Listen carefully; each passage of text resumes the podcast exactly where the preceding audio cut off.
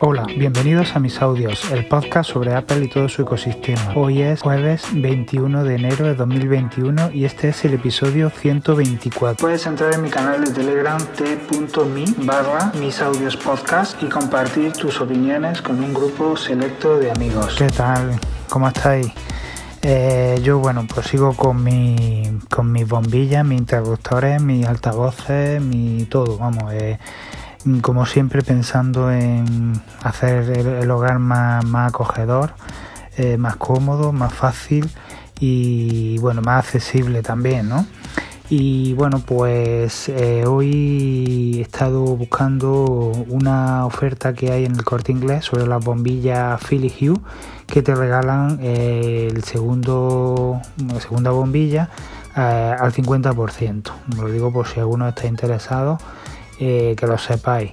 Y bueno, pues en el CES, este que, esta feria ¿no? de, electrónica de consumo que hubo eh, este año de manera online debido a, la pandemia, pues se presentaron nuevos dispositivos eh, de Philips Hue. los nuevos dispositivos en concreto fueron el, el Wall, que es una especie de cajita que se mete dentro de la caja de, nuestros interruptores y conseguimos convertir un interruptor convencional en un interruptor inteligente totalmente compatible con Philips Hue, con el puente y todo lo que, lo que ya he contado.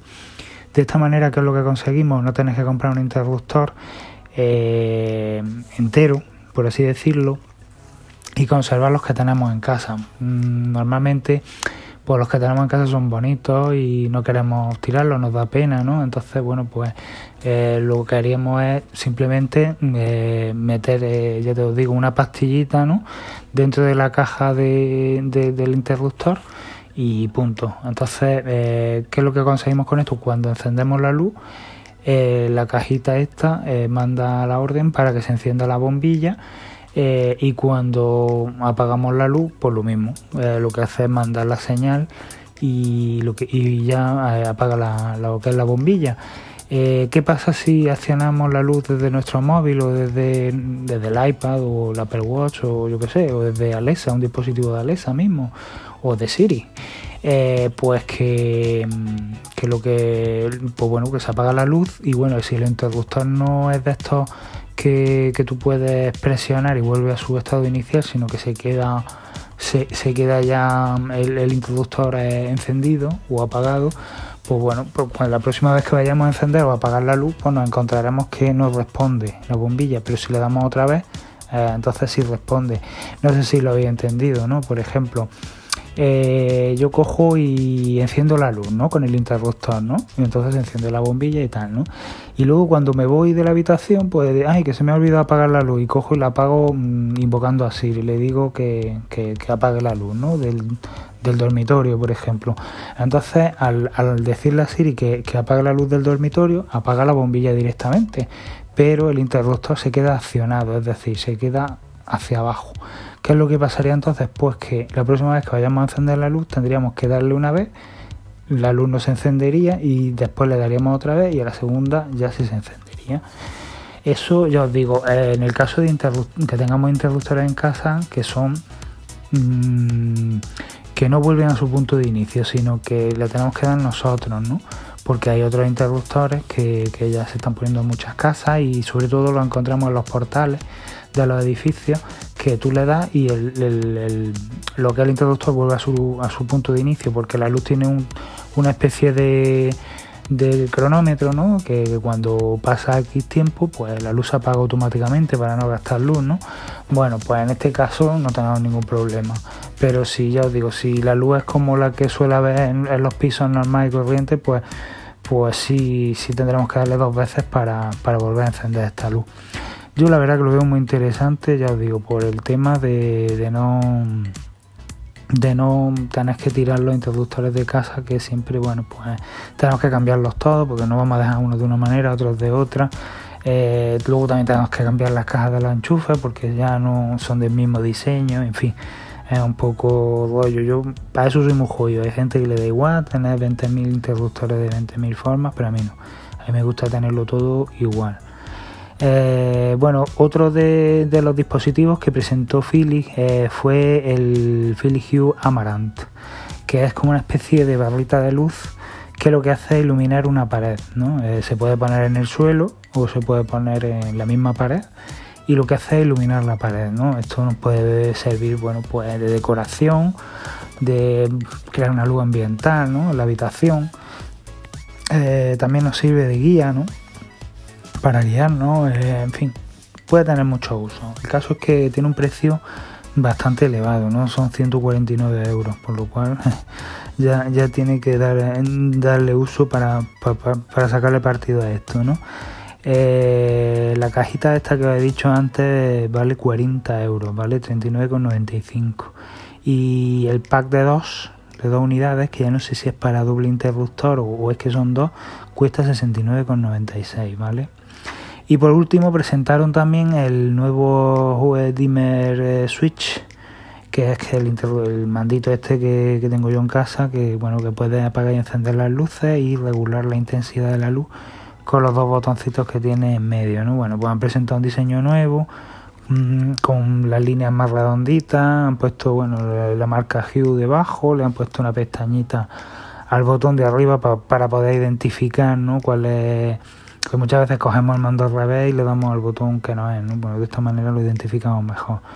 Y bueno, creo que también lo que es la, la, plataforma ¿no? que se queda pegada a la pared también la han rediseñado un poco. Pero ya está, el mismo interruptor sigue, sigue costando lo mismo, 19,95. Y, y bueno, pues, pues ya os digo, yo creo que ofrece exactamente lo mismo, encender y apagar luces, encender y apagar ambientes, eh, baja intensidad, subir, etcétera y ya está, no, no tiene más historia, que eso sí que es muy configurable y, y la verdad que, que hace mucho apaño, ¿sabes? Porque tiene cuatro botones, esos cuatro botones eh, puedes utilizarlos para mil y una cosa. Eh, y lo mejor de todo es que el primer botón, si le das varias veces, puede hacer otras mil cosas. O sea que que está muy bien. La verdad que al principio no uno sabe qué poner, ni qué hacer, ni para qué usarlo, pero cuando pasa el tiempo empiezan a venirse ideas y la verdad que al final es casi imprescindible. Estos, estos manditos son casi imprescindibles. Y bueno, pues ya está, esto, esto es lo que os quería contar. Que bueno, que los Philips Hue, la verdad que aunque tienen precios muy elevados, luego en Amazon, en el corte inglés, en Fnac, en Mediamar, en prácticamente casi cualquier tienda de electrónica bajan mucho los precios, hay muchas ofertas. Pasa igual que con Sonos, los Sonos son, son altavoces bastante caros, pero siempre hay ofertas en Black Friday, no sé, ahora en enero, en verano, en fin, que siempre, siempre, siempre hay ofertas, sino de una cosa de la otra. Si no la hay, pues te espera un poquito hasta que la haya, porque siempre hay ofertas, suelen bajar los precios bastante tienen precios altos, pero luego se quedan en bastante menos.